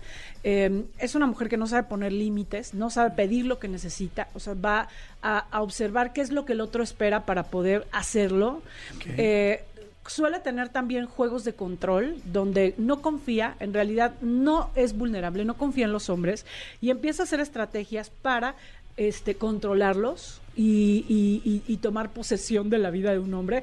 Por ejemplo, ya cuando te das cuenta que estás con una mujer con hambre de hombre, es que ya tu agenda está invadida, tu elección de ropa está invadida, tu, tu vida está invadida. O sea, por una mujer que llegó y controló y controló y controló tu vida hasta que te hiciste totalmente dependiente a ella. De ella. Porque ella está buscando todo eso para que no la dejes. Así para es. sentir que tienen un lazo. Así es, o sea, una mujer con hambre de hombre eh, no sabe estar sola, entonces va a buscar cualquier técnica de control para que tú dependas de ella. Para que la necesites Poquito a poquito. poquito a poquito. Eh, también para, para hacer lo que tú esperas, lo que tú necesitas, se va a adaptar. Eh, es, es- es esta relación de mucha necesidad, como muy adictiva, eh, donde hay, hay, hay como muchas emociones montaña rusa, ¿no? Te quiero, y, pero te discuto, pero hay pasión, pero hay como mucha hambre, ¿no? Este de quiero estar contigo, no puedo estar sola y te necesito y como... ¿Y igual te mando a la fregada? Igual, o sea, esa pasión va solamente al principio cuando se están ligando a alguien para, mm, para acercarse a él, pero igual te digo, es que no, no me llamaste y me enojo y te cuelgo. Sí, sí puede ser, sí puede ser, pero en realidad como que desde el hambre tú no pones en riesgo eso. O sea, como que siempre estás buscando que el otro no se vaya, que el otro no se enoje, que esté bien contigo, este, cómo manipularlo para que te necesite, no pones límites. Hay otra también modalidad interesante de la mujer con hambre de hombre. Eh, o sea, al final, hambre de hombre tiene que ver con la herida de abandono. O sea, eh, cuando nosotros tuvimos una figura de padre ausente a nivel afectivo, ojo, porque muchos papás dicen, no, yo soy un papá muy presente, sí, pero proveedor. O sea, si tú como hombre no eres accesible, no tienes, no, no eres accesible emocionalmente, no estás disponible, Estás ausente entonces. estás ausente. Ok, a ver, ojo, aquí hay algo bien importante. Todas las mujeres que estén escuchando ahorita esto, y un hombre también si le queda, si, le- si siente lo mismo, pongan atención porque no se trata, o sea, no estamos hablando de, eh, ay, estigmatizar a las mujeres que tienen hambre de hombre, no, más bien al contrario. Si tú te das cuenta que, no- que te sacrificas mucho por tu pareja, o cuando lo estás eh, conociendo, ligando, acercándote, que no pones límites, que no confías y empiezas a tratar de controlarlo para sentirlo seguro, que hace, eh, que no haces lo que, más bien que haces lo que él espera. Que eres incondicional. Que eres incondicional. Entonces tú eres, tú tienes hambre de hombre. Lo que queremos es que hay muchísimas mujeres que tienen hambre de hombre. Y yo le pedí hoy a Ana Mar que hablara de este tema porque creo que hay cada vez más y más mujeres así para que veamos cómo pueden dejar de tener esta hambre de hombre para poder encontrar a alguien que valga la pena. Porque ahora la pregunta es, ahorita me voy a ir a lo que dijiste de las heridas de abandono, porque bueno, entiendo que desde ahí parte todo. Pero mi pregunta antes de eso es, una mujer que tiene hambre de hombre y que conoce a alguien con esa hambre, ¿va a funcionar la relación? Desde la codependencia, ese es el origen de la codependencia, ¿no? O sea, n- con- ni contigo ni, ni sin ti, o sea, estamos muy controlados el uno al otro, nos necesitamos, nos, no estamos creciendo, o sea, ese es el gran tema, ¿no? Porque, ok, este, nos tenemos, pero, pero nos tenemos y, estamos creciendo, estamos encontrando cada quien desarrollo, no, es una forma de control, de dependencia, de necesidad. Entonces, es, sí funciona, pueden durar muchos años, pero no sanamente porque, porque los dos necesitan hacerse cargo de ese abandono que le, que, que le avientan al otro, ¿no? O sea, yo tengo una herida de abandono, un vacío de, de, de amor masculino, de protección. Nunca me sentí cuidada, nutrida, validada por un padre. Y hoy necesito una pareja que urgentemente se haga cargo de las necesidades que mi padre no llenó. Y en el caso de los hombres es igual. Yo no tuve una mamá que me, que me hiciera sentir cobijado, amado, nutrido. Me, me crecí con mucha necesidad de amor y hoy necesito una madre, pareja, este, de la cual me cuelgue eh, eh, en mis necesidades. Entonces, cuando, si los dos están desde esa posición Ajá. infantilizada, pues imagínate el nivel de, de control, de dolor, de, de- de manipulación, de demanda, de frustración, porque además, pues una pareja, honestamente, no es quien para llenarte todos tus vacíos. Claro. Nunca Eh, es suficiente, ¿no? Sí, claro, porque además, pues como que cada quien tiene su responsabilidad de trabajar en sí mismo. Claro, y por más que des y por más que des, ¿te ha pasado que estás con mujeres o con hombres que por más que hagas, por más que des, por más que este des afecto, hagas lo que esperen, tarara, nunca es suficiente? Sí. Es por eso, ¿no? O sea, el no suficiente viene de este vacío, de esta niña o de este niño que tienen hambre.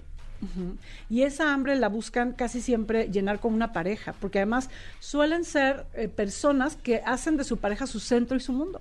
Sí, o sea, no es tanto con los, con el jefe, con tus compañeros de trabajo, con tus familiares. La pareja es la que te saca todos estos miedos y este abandono. Sí, y con quien tú buscas, buscas eh, o crees que es el, el que tiene la responsabilidad de llenar tus vacíos. Porque, a ver, yo traigo mi maleta de no haber sido vista, no haber sido protegida, no haber sido eh, vista por, por, por la figura masculina que es mi padre, ¿no? Entonces, hoy yo, desde mi niña y desde mi falta de adultez, creo que si tú, Jordi, estás conmigo, tú vas a tener que cargar esa maleta, porque te toca. Entonces hoy tú tienes que mirarme, cuidarme, protegerme eh, en esta necesidad infantil, ¿no? Entonces tú imagínate el hombre o la mujer, ¿eh? Porque ojo, o sea, esto nos pasa a cualquiera de los dos. O sea, tú imagínate el hombre o la mujer que tienen, que les endosan la maleta de tú ahora veme, cuídame, resuélveme, Claro. este, hazme sentir segura, tarara. Es, nunca, es, nunca es suficiente, es muy pesado. Y dejan de ser pareja porque se convierten en papá e hija. Sí, y además no es una relación horizontal, Claro. es una relación de, de necesidad, ¿no? Oye, a ver, entonces yo creo que ya con todo lo que estás diciendo, están preguntando, ¿cómo se llama el libro? Bueno, el libro se llama Hambre de Hombre de Ana María Orihuela. Es un libro que ya lleva 5 o 6 años, ¿no? Diez. 10 años. Es buenísimo el libro. Bueno, yo no lo he leído, pero conozco muy bien los cursos de Ana Mar. Sí, sí. Y, este, y sé, pues lo estamos hablando ahorita aparte de esto. Ok. A ver, entonces, dos preguntas. La primera es, eh, ¿qué tipo de características tiene una mujer que nació con hambre de hombre? Dijiste uno, padre ausente. Sí. ¿Algunas otras cosas Sí. típicas? Sí, eh, muy controladora, no confía en los hombres, eh, tiene eh, una compulsión por, por llenar sus, sus tiempos porque como cuando está sola siente el vacío y la ausencia, suele ser una persona que huye de sí misma, eh, que, siempre, que tiene relaciones de control, donde, donde eh, está siempre buscando cómo hacer que los demás la necesiten, entonces eh, es rescatadora, ¿no? Es la, la que normalmente a todo mundo ayuda y, y es la mejor. Tiene un problema y va a saltar, va a decir, yo te traje, yo te conseguí el vestido Sí. para la boda, yo te conseguí tal, yo te ayudo en esto porque quiere que siempre la Sí, necesite. y súper incondicional, pero lo cobra súper caro, ¿no? O sea, dices, por favor, ya no me ayudes, porque cada que me ayudas me lo cobras caro. O sea, sí, sí cobra caro eso, eh, pero tú imagínate si tú tienes necesidad, que así, que así es, así como se engancha, ¿no? O sea, si tú tienes necesidad y tienes a alguien así, pues claro que vas a depender y eso se va, que- va generando una forma de atadura, ¿no? Ahora, la verdad es que una mujer con hambre de hombre necesita dejar de ser una niña, porque el hambre viene de la niña, que la niña la cual está abandonada todavía, porque el problema no es que no, no el problema no es que tú no tuviste un papá que te viera. El problema no es que te sentiste abandonada en tu infancia, ese no es el problema. El problema es que hoy sigues haciendo eso contigo no te miras, no te cuidas, no pones límites, no estás en todo menos en tu vida, estás queriendo resolver la vida de todos menos tu propia vida, no sabes relacionarte contigo, te asusta el vacío. Entonces, necesitas reparar la relación contigo porque el abandono hoy nace de ti para ti. Entonces nunca va a haber ninguna relación, ni ningún hombre, ninguna que realidad. te llene porque realmente tú estás, te tienes que llenar tú misma. Exacto, porque estás abandonada. Mira, me, me encantó esta persona, pero mandó una pregunta, pa- para mí la mejor pregunta, yo creo que han mandado, de las mejores que han mandado en este programa. Clara y concisa. ¿Se cura? Está preocupada, claro, porque este tema sé que le pega a muchísima gente, mujeres y hombres que se sienten o nos hemos sentido así. ¿Se Sí, cura? Sí, sin duda, sin duda. O sea, tú dejas de ser una niña cuando te empiezas a conocer a ti misma, cuando vives un proceso de reparación de situaciones que te hacen sentir no valiosa, no merecedora. Eh, por eso yo decía, a veces necesitamos un tiempo de soledad para reconstruirnos, para remodelarnos, ¿no? Para remodelar las creencias que te hicieron eh, pensar que no eres valiosa, que necesitas sacrificarte por amor o hacer muchas cosas para ser valiosa, ¿no? O sea, eh, hay que reparar la, la relación con nosotras mismas, el concepto que tenemos. Y para eso hay que darnos un tiempo, Jordi. O sea, creo que yo, yo sí creo que las mujeres necesitamos ser valientes para habitarnos, para conocernos, para ir a un espacio de terapia, para sentirnos valiosas, de, de, tener un espacio personal. ¿Cuántas mujeres que nos están escuchando siempre están queriendo hacerlo, pero no por los hijos, pero no por la Claro, pareja, por el por trabajo, la escuela, la- por el trabajo, por por- alguien más? O sea, necesitamos tener el derecho de tener un espacio de trabajo personal que nos ayude a dejar de ser niñas necesitadas y convertirnos en mujeres que, que, que cre- se crecen a partir de ese dolor, ¿no?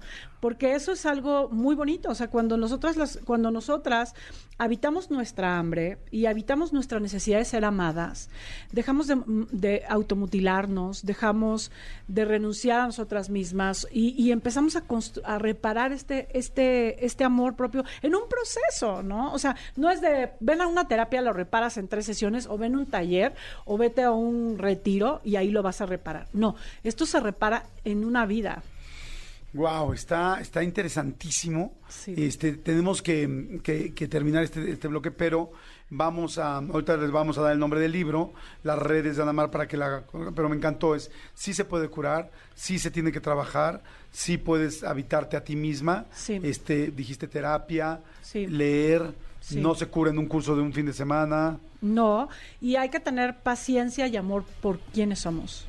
No, dej- no rechazar a la, a la tú con hambre, ama a la tú con hambre, acéptala y entonces va a empezar a cambiar. Ok, qué bonito eso, que- porque eso eres. Sí. Y ni siquiera fue tu culpa. Pero Sí. ahora sí es tu responsabilidad trabajarlo. Totalmente, ella es tu responsabilidad y en esa hambre está la guía de, de lo que necesitas alimentarte para crecer. Oh, está interesantísimo. Vamos a hacer una segunda parte con Anamar este, para poder seguir platicando de esto. Pero bueno, por lo pronto, vayan a sus redes, compren el libro que está buenísimo. Si tú te sientes con esta situación, que estoy seguro que sí, que hay muchas mujeres que me están escuchando que se sienten así, ánimo corazón, no pasa nada. Me encantó lo que dijiste. Es acéptate, lo que dijo Anamar, acéptate, este, entiéndelo, si ese eres tú, y ahora trabajar. Y no pasa nada para que puedas encontrar una buena pareja, no desde la necesidad, sino más bien desde el complemento y desde estar ambos eh, felices y trabajando. Sí, Y- este, dime, cuéntame. Y les quiero invitar el 20 de octubre en el Centro Banamex vamos a hacer un vamos a dar un trabajo de sanación del niño herido. Es una experiencia muy bonita eh, donde vamos a trabajar de, desde a través de los sentidos, la música, la conexión con el inconsciente y, las, y, y el empoderamiento de la adulta. Es una experiencia, no es una conferencia, no es un taller, es una experiencia Ok, ¿y de sanación de 7 a 9 de la noche en el centro Banamex, Banamex el 20 de octubre para todos los que quieran eh, de verdad vivir una experiencia, ¿no? Ya, ya no vamos a hablar de las cinco heridas, no vamos a dar una conferencia, es una experiencia de contacto con el yo herido. Wow, está increíble. Sí. Yo creo que yo hice algún día un ejercicio contigo con ese contacto Sí. y fue padrísimo. Sí, sí, sí. ¿Sí es más o menos así? Sí, son, es, un, es un ejercicio de dos horas de trabajo con el niño libre y de amor por el niño herido, ¿no? Y entonces, eh, o sea, de verdad, eh, no, no va a haber prácticamente información, o sea, es desde que entras, vamos a tener música de, de cuencos tibetanos, vamos a conectar muchísimo con, con el cuerpo, con la sensación, entonces va a ser toda una experiencia sanadora. Está fantástico. ¿Dónde se inscriben? ¿Cómo le hacen? En mis redes sociales, Anamar Orihuela, eh, toda la información está en mi página www.academianamarorihuela.com. Anamar Orihuela, acuérdense que Orihuela se escribe con H, Anamar Orihuela. Este, ¿dijiste la página otra vez? Sí, www.academianamarorihuela.com y en todas mis redes, en Instagram, anamar.orihuela y sí, efectivamente, Orihuela, O-R-I-H-U-E-L-A. Síganla y les digo yo que ya tomé algunos de tus ejercicios. Vale la pena, aunque estés en otra parte de la República, en donde estés, ven. Sí. Ven, es- necesitas invertir en ti, necesitas tiempo en ti. Sí. Por eso las cosas no te están saliendo con los demás. Sí. Se los digo por experiencia. Sí, sí, sí, Sí. Eres la medida de todas las cosas. Exacto. Gracias, Anamar, muchas gracias. Jordi en Exa. Oigan, y me da mucho gusto porque está aquí mi querida Renata Briz. ¿Cómo estás, Retanita? Retanita. Retanita, Renatita, ¿cómo estás? Bien, ¿y tú, Jordi? Bien, súper bien, contento Qué que estés bueno. aquí. Muy Oigan, feliz. feliz martes. Yo muy angustiado. ¿Por ¿Ya qué? encontraste tu maquillaje, eh? Ah, Es que ayer a sus followers les dijo, acompáñenme a comprar make-up porque mi make-up no lo encuentro. I can found it. en mi TikTok, si quieren verlo, está en mi TikTok. No, no encuentro mi bolsa de maquillaje No y me ya. digas, hijo, qué Es- problemas tan es- fuertes. Es muy serio. Sí, es sí, hay cosas serio. fuertísimas o y sea, eso. Yo, yo ayer por eso te pedí la tarde, amigo, ya no quise Sí. trabajar. Dije, está cañón. Sí, sí, sí. está Gracias, cañón, man, qué por tu solidaridad. Gaby, Gaby Nieves, ¿cómo estás? Hola, muy bien, gracias por invitarme otra vez. No, no, feliz de que estés aquí, como, como todos los días, me da muchísimo gusto. Muchísimas gracias. Vamos a jugar, señores, vamos a jugar. Este, dicen, demasiados comerciales. Este, sí, hoy, hoy ha habido más comerciales, a veces así es, caray. Pues es que, es que perdónenos, o sea, es que así debe de ser, si no, pues, o sea, ¿cómo le hacemos? Sí. Por cierto, quiero decir a los que piensan que hay demasiados comerciales, ustedes sabían que este miércoles... Oigan, vamos a este. Vamos a, a- a jugar serie de palabras. Serie de ¿no? palabras, exactamente. La cosa es que ustedes jueguen también, es muy fácil. La idea es que vamos a, tomar, a tener un tema y de ese tema todos tenemos que ir poniendo, eh, diciendo más cosas de ese que haya en ese lugar. Este, mi querida, cuenta, Manolo pone el tema, eh, digamos hospitales. Y Sí. entonces él dice una cosa que hay en un hospital, luego lo dice este Gaby, luego Renata, luego yo y así nos vamos. Ustedes que están allá afuera, para que jueguen con nosotros, escojan el lugar de alguno de nosotros. Ponte en el lugar de Manolo, de Gaby, de Renata o el mío. Y entonces cuando te- me toca a mí, pues tú contestas. Si me escogiste a mí, cuando le toque a Gaby, tú contestas. Y así vas jugando con nosotros. ¿Estamos de acuerdo? A- a- apostemos algo entre nosotros cuatro, ¿no? Aunque sea unas papitas, un café, un algo. Pues yo digo que hago, pero por apostarlo ahorita, porque es que ellas ya luego no vienen, o sea, no paga nada. Bueno, no sé, Renata sí pagó. Sí Renata pagué. sí pagó ya dos año. años después, ya, pero, sí pero, pagó. pero se pagó. Es lo importante. Con el aguinaldo. Bueno, pero también eh, la entiendo que no, que no quiera pagar, porque pues también nosotros luego no hemos pagado. También. También, pues sí, digo. No, pero apuestas Es, sí. No, yo Pero entiendo que no quiera pagar pues porque no, no tiene make-up. Sí, y me lo acabo de gastar todo en mi make-up. Entonces, para- vean a ver, vayan a ver mi TikTok. Está, Bueno, yo está sugiero, divertido. que, yo sugiero que sea la comida de hoy.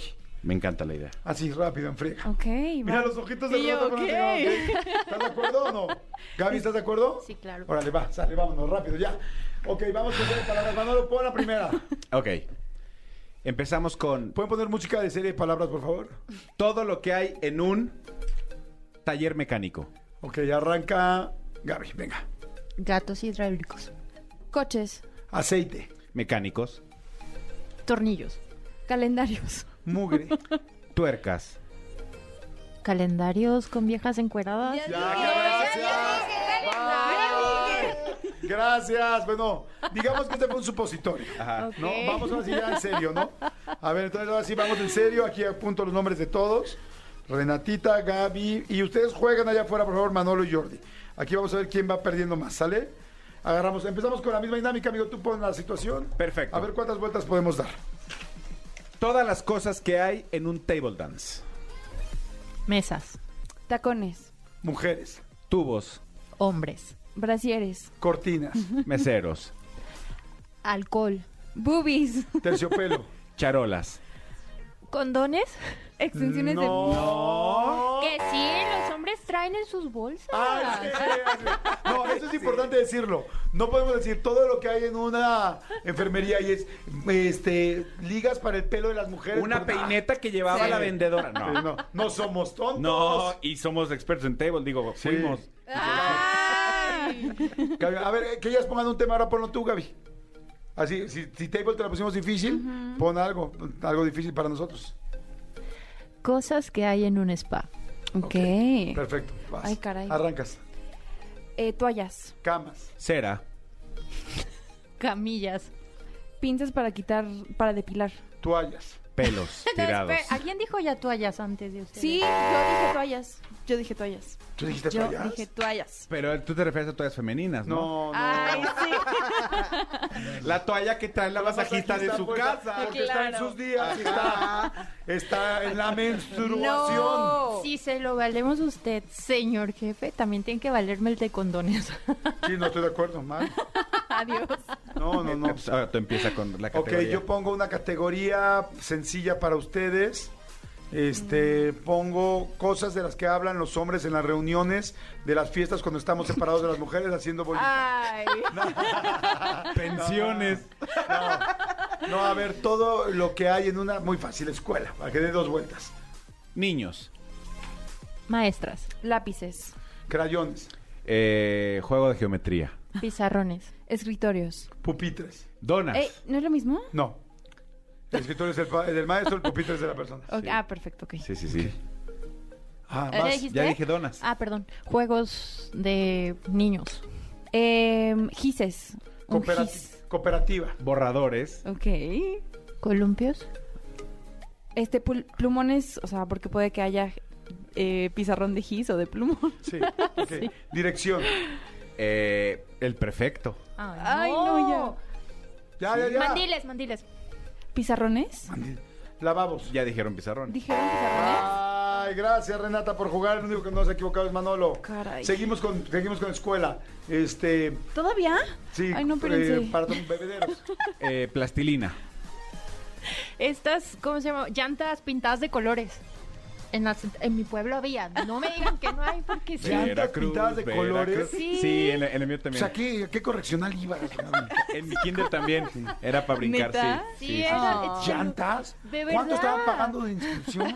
Perdón por ir en kinder Tres público, Renata. pesos. Pues, Estoy de acuerdo. Estoy de acuerdo como para bardas. Ok, sí, sigue. eh, uniformes, Calcetas, Mochilas. Tenis. excusados, bancas, Shorts. Ah, Falda. pelotas, Alguien dijo faldas, ¿no? lunch, Eh, refrescos. ah, lavabos. eh, para Ya dije lavabos. ¿Ya? Ay. Gaby Ma. Ok, listo. Oigan, rapidísimo aprovecho para decirles algo así muy real. Amazon está entregando, eh, bueno, va a entregar el miércoles el premio a Primera Novela 2022. De esta manera va a apoyar a los escritores mexicanos que publicaron su primera novela. Fíjate qué padre, escritores mexicanos que publicaron su primera novela durante el 2021. Los finalistas del premio son Furia de Clio Mendoza, Pompeyo, Muerto de Marcela García, Niebla Ardiente de Laura Baeza y Ada Talberg de Eduardo San García. Encuentren estos libros y más, muchísimos más en amazon.com.mx. Imagínense qué padre poder apoyar nuevas novelas y estos ya son los finalistas. Esto está cañón, pero digo, métanse a amazon.com.mx, hay esos y muchísimos libros.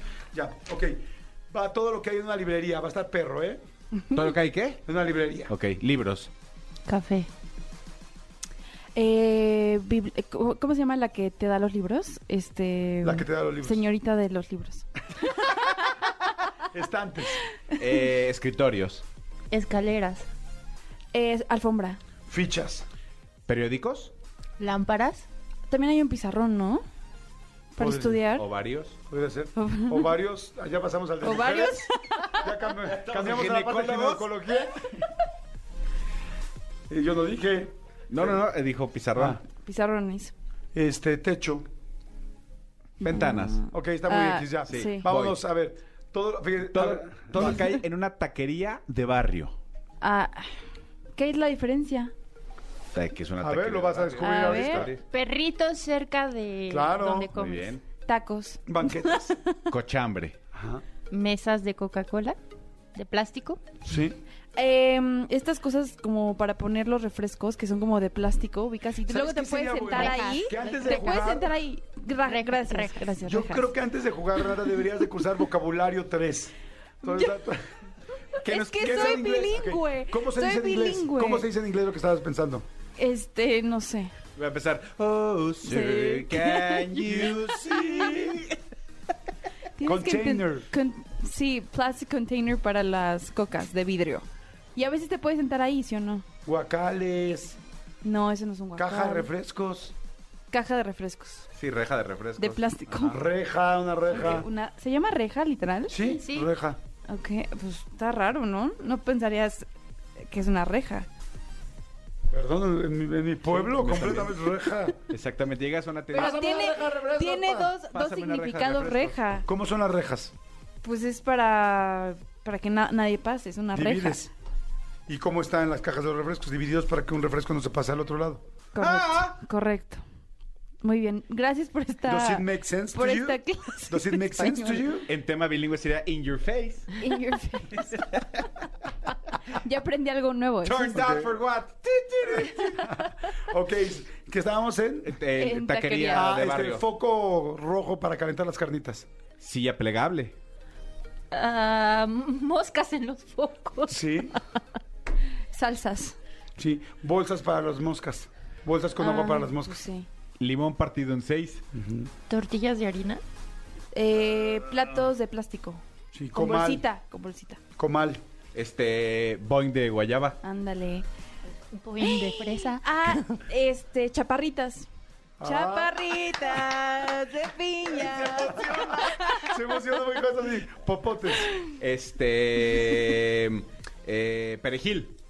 Ok. Bolsas con el refresco dentro. O sea, en lugar del vaso te los daban en bolsitas. ¿Una taquería? Sí. No. Que sí. Si a- solo si, a- si estaba al lado de un ¿por qué kinder donde así? las bardas las hacían con llantas de colores. Es que nunca voy para las bardas. En ninguna taquería vas y te dan el refresco en bolsa. ¿Qué? Ninguna. No me ha tocado, Que ¿eh? sí, Y, de verdad. y menos Para en las llevar- mesas y así, ¿no? Sí, para llevar. Obi, jefe. No. ¿En Cre- dónde, creo Gaby? no, ¿En dónde? Creo no. Ay, ¿por qué son así? Creo Les que no, falta no. barrio. Jarocho. Barrio Jarocho, por favor. Oye, ¿ya vieron el Era eslogan crudo, de, de la nueva de la nueva obra de teatro de Alejandro Gou y de, de Claudio Carrera? Que ¿De es la de La mi Lagunilla, barrio? mi barrio. Me encantó el eslogan. Si no te ríes, te falta barrio. Me encantó. Ya solo por ese eslogan la quiero ver. Ay, no vas a poder ir. La voy a ir a ver, Ay, claro pobre que sí. Renata la va a ver va a creer que es un documental. Me voy, me voy a reír mucho, van a ver, la voy a ir a ver. Oh, the little treasure. No, No, la tesorito. La Where- where is tesorito. Lagunilla? Where is, where is Lagunilla? It's a little is- lagoon. who is Lagunilla? O sea, Little lagoon, my neighborhood. A ver, hablando en serio. ¿Querés tener el barrio suficiente para poder divertirte y pasarla bien? claro, por supuesto que sí. Ustedes piensan que no. Me, me creen muy, muy fresa, pero no. Créanme que no soy tan fresa. ¿Será todo lo que te conlleva alrededor? Sí, yo creo que Tal sí. vez. Señores, nos tenemos que ir. Bueno, vayan a verla, vayan, vayan a ver este, Lagunilla, mi barrio. Sí, La van a estrenar ya, muy creo que la próxima Ya, el 2 semana. de septiembre, según yo. Ah, pues ya, sí. Creo que no sé si primero Este 2 de viernes, septiembre, pues sí. ya, pero seguro ya, ya, ya. Le mandamos un saludo a Alex Go con todo nuestro, con todo nuestro Y al buen Ariel Miramontes también. Ya se acabó, se acabó el programa. Este, oigan, eh, gracias Gaby Nieves, perdiste corazón. ¿Yo? Y ¿En no, serio? Y no te digo de dónde, de dónde vamos a comer hoy. Ya sé, ya sé. Deli. Ya sé, ya sé. Esto es una lágrima. Water Eye. Oigan, este, gracias Gaby, gracias Renatita, abrís tus De redes. nada, Renata Bricerre, síganme. eh, y también Renata Bricerre en TikTok. Besos a todos. Happy, Perfecto. happy Tuesday, everyone. I love you. I love you, love. Bye. Gracias Manolito. Hasta mañana, muchísimas gracias. Arroba soy Manolo Fer en mis redes sociales. Gracias, mi querido Tony y Cristian, por la producción del programa. Gracias, Elías, por estar en los controles. Gracias, mi querida Jos, por estar en las redes. Nos escuchamos mañana. Soy Jordi Rosado. Vean la entrevista de Pandora, está buenísima. Y en la entrega especial que hicimos esta semana de cómo se hacen las entrevistas en mi canal. Dos por uno. Dos por uno esta semana. Vean, hay mucho contenido para que no se anden quejando. Ay, quiero dos, quiero dos. Ahí están tus dos. Ahora cómetelos. Ahora consúmelos. Bye. Escúchanos en vivo de lunes a viernes a las 10 de la mañana en XFM 104.9.